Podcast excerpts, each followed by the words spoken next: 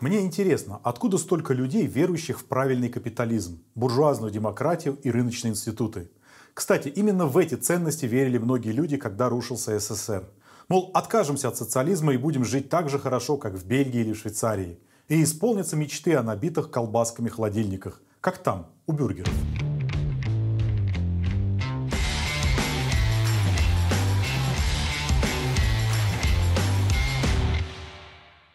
Однако история сама все расставила по своим местам и убедительно доказала ошибочность таких суждений. После распада СССР мы получили 15 независимых государств, которые окунулись в рынок и стали строить капитализм. Помогите мне перечислить их успехи. Практически везде деиндустриализация, ужасающая пропасть между богатыми и бедными, безработица, бедность, уничтожение науки и образования, деградация медицины и культуры и, конечно, войны – Жестокие, беспощадные, братоубийственные войны на Кавказе, Украине, Приднестровье, Средней Азии. И почему матерям выпала такая доля оплакивать сыновей в этих странных конфликтах? Ответ прост. Это выгодно капиталу. Вдохновенные лица Эрдогана и Алиева на параде в Баку привлекли внимание журналистов по всему миру. Политологи по жестам и движениям лидеров Азербайджана и Турции пытаются спрогнозировать, какими будут дальнейшие шаги в Нагорном Карабахе и за его пределами, а также ищут отголоски Османской империи в посылах двух президентов.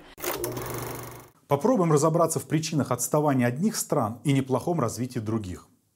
Нам известно, что капитализм устроен как мир-система – в ней есть страны центра, полупериферии и периферии. Именно такая система способствует обогащению одних стран за счет эксплуатации других. Страны центра оставляют у себя высокоприбыльные секторы в экономике. В первую очередь это финансовая сфера, высокотехнологичные и наукоемкие производства. Тогда как малоприбыльные, неэффективные и экологически грязные производства с легкостью перемещаются в страны периферии.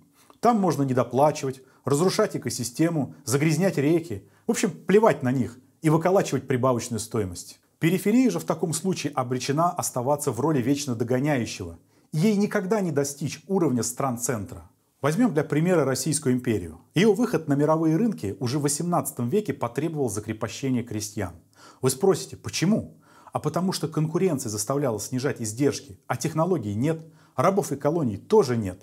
Вот царская Россия нашла выход за счет крестьян. Не случайно Роза Люксембург отмечала, что в первоначальном накоплении капитала Англии важную роль сыграл не только бесплатный труд рабов в Америке, но также дармовой труд русского крестьянина, поставлявший в Англию необходимый и дешевый для ее флота товары.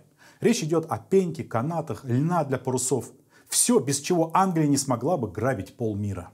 Показателен также пример индустриализации Российской империи в начале 20 века, который апеллируют сегодняшние монархисты, как, к примеру, русского экономического чуда. Мол, если бы не революция в 1917 году, то Россия бы вошла в когорту передовых и развитых стран. Заложили атомную бомбу под, под здание, которое называется Россией. Она и рванула потом. Оказывается, это ничем не подкрепленные иллюзии. Модернизация в России требовала крупного финансирования. Собственных накоплений было недостаточно. Поэтому правительство обратилось к французским властям для получения кредитов. По оценкам многих ученых, тогдашняя российская модернизация стоила очень дорого. Это выражалось в астрономических выплатах по кредитам.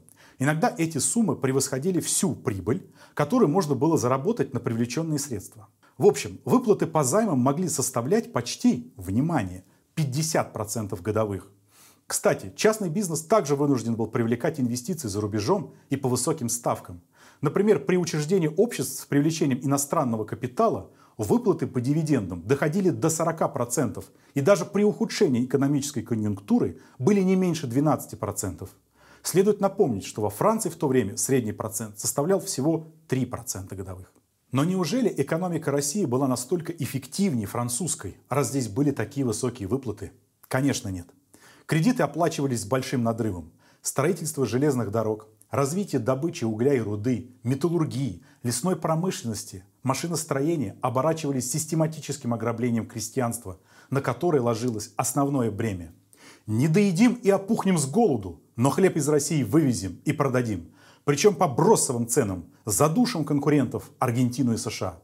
Посмотрим на эту таблицу.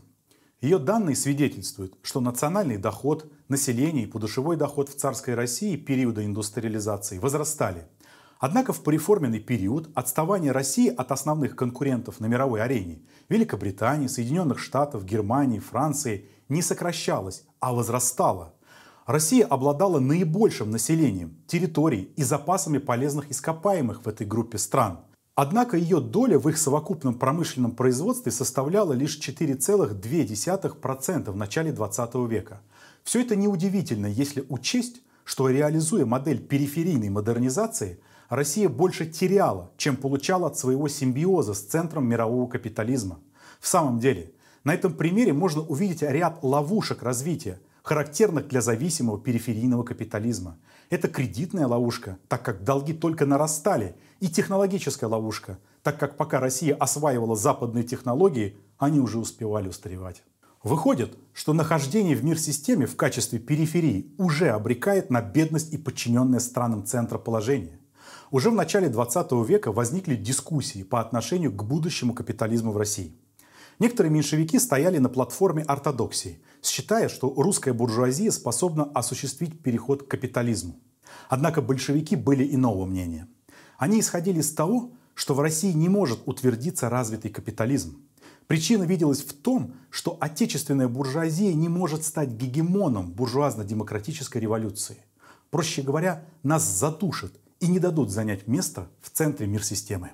В общем, пришлось выйти из гравитационного поля существующей мир-системы, порвать с ней, и тогда удалось получить шанс на модернизацию.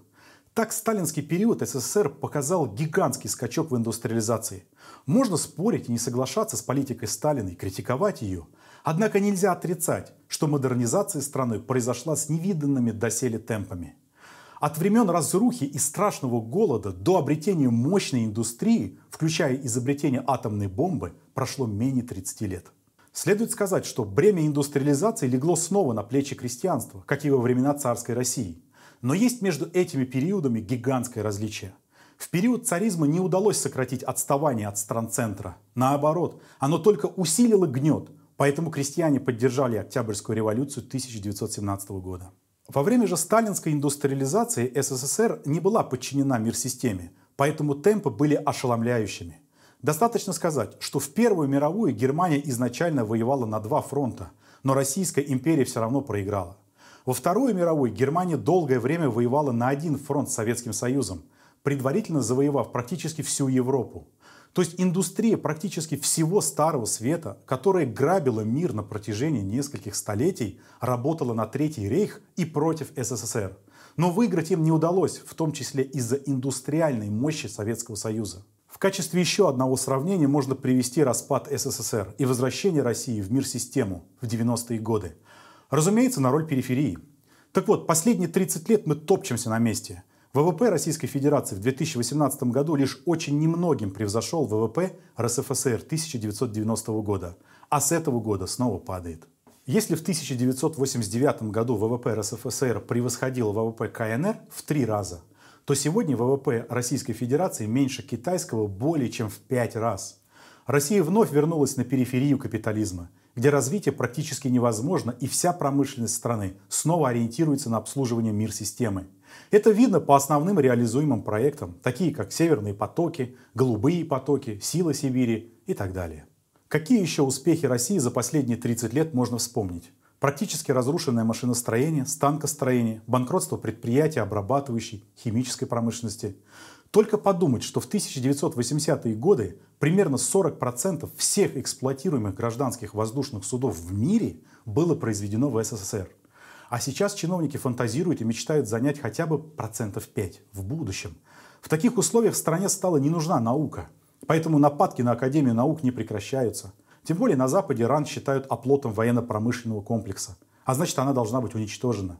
Перекраиваются по новым лекалам высшее образование. Оно преследует иные цели и воспитывает в основном продвинутых пользователей, но не творцов. Ну что же, оказывается, мир живет в правильном капитализме, надо на него посмотреть только как на целостную систему. Следует осознать эту иерархию, и тогда становится понятным процесс эксплуатации периферии центром. Как выбраться из такой системы? Только выпрыгнув оттуда, отключившись от нее. Думаете, капитал стран центра будет этому рад? Конечно, нет. Они будут душить санкциями, как молодую советскую страну в начале 20-х прошлого века или Северную Корею сегодня. будут пытаться всячески уничтожить выскочек, бросивших вызов глобальному капиталу. Войной или мягкой силой – это уже вопрос тактики. В общем, на периферии вам всегда рады. Но точку ставить тоже рано. Это еще не конец истории. Ведь капитализм тоже рождался в муках и на протяжении веков, оставив феодализм в мусорной корзине истории. Капитализму уготована та же участь.